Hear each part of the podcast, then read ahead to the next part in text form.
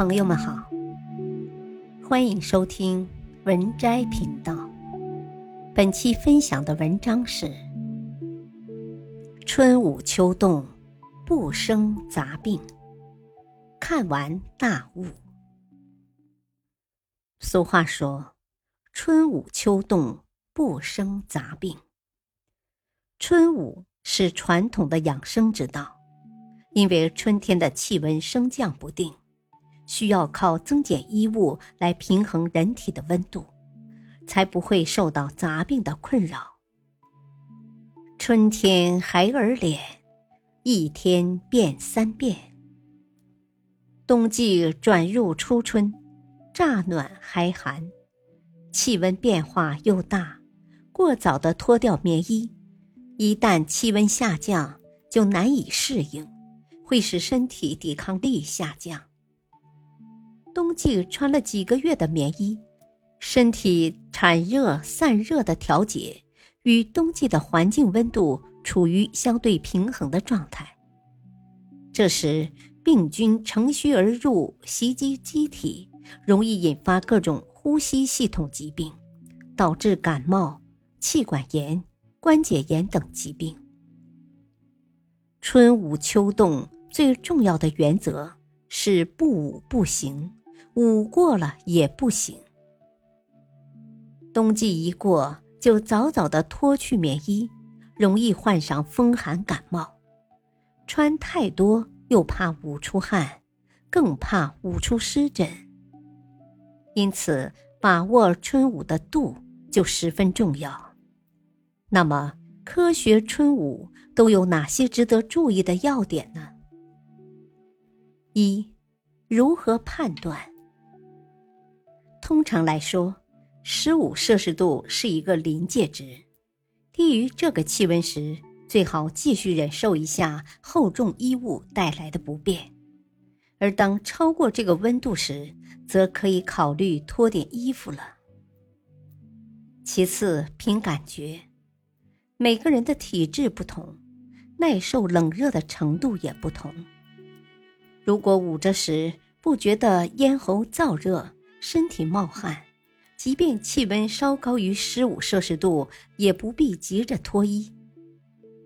如果感觉捂了身体会出汗，就不妨早点换装，否则捂出了汗，万一再被冷风一吹，反而容易着凉。二，捂到清明前。初春气候变化大，即使气温已经较冬季暖和，人体内的阳气多数未能及时生长发散出来。当遇到气温骤降的天气，抵抗力较弱的人就会容易患上感冒。因此，在初春时节更加注意保暖，不要过早脱掉防寒衣物。尤其在清明节前，都要及时关注天气预报，有意捂着一点，慎防倒春寒。进入清明后，随着春雨的降临，气温会逐渐平稳回升，此时可以视乎天气变化，适时减少衣物。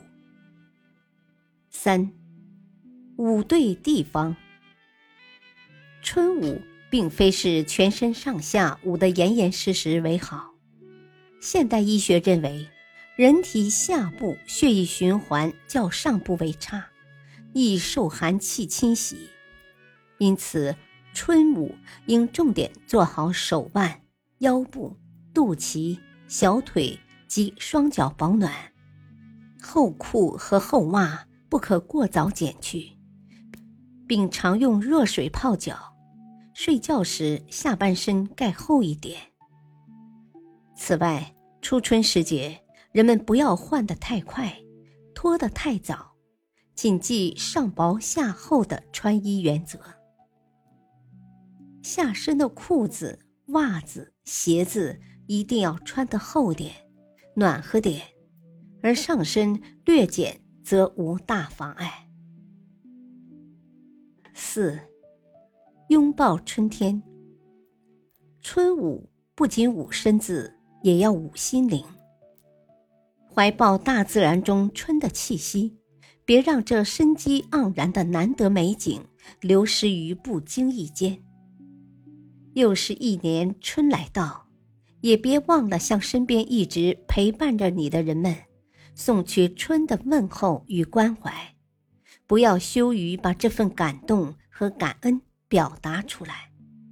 愿你这个春天日日向暖，精神满满。